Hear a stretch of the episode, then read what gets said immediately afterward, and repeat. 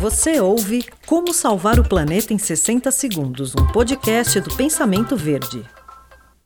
A maioria dos produtos feitos em papel pode e deve ser reciclada, mas essa regra não se aplica às toalhas ou guardanapos de papel.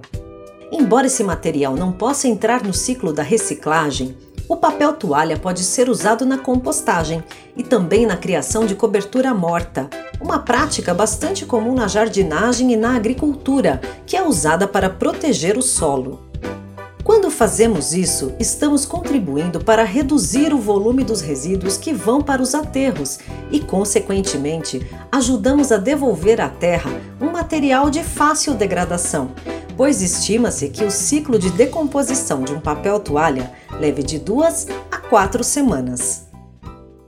Como salvar o planeta em 60 segundos foi um oferecimento da Fragmac.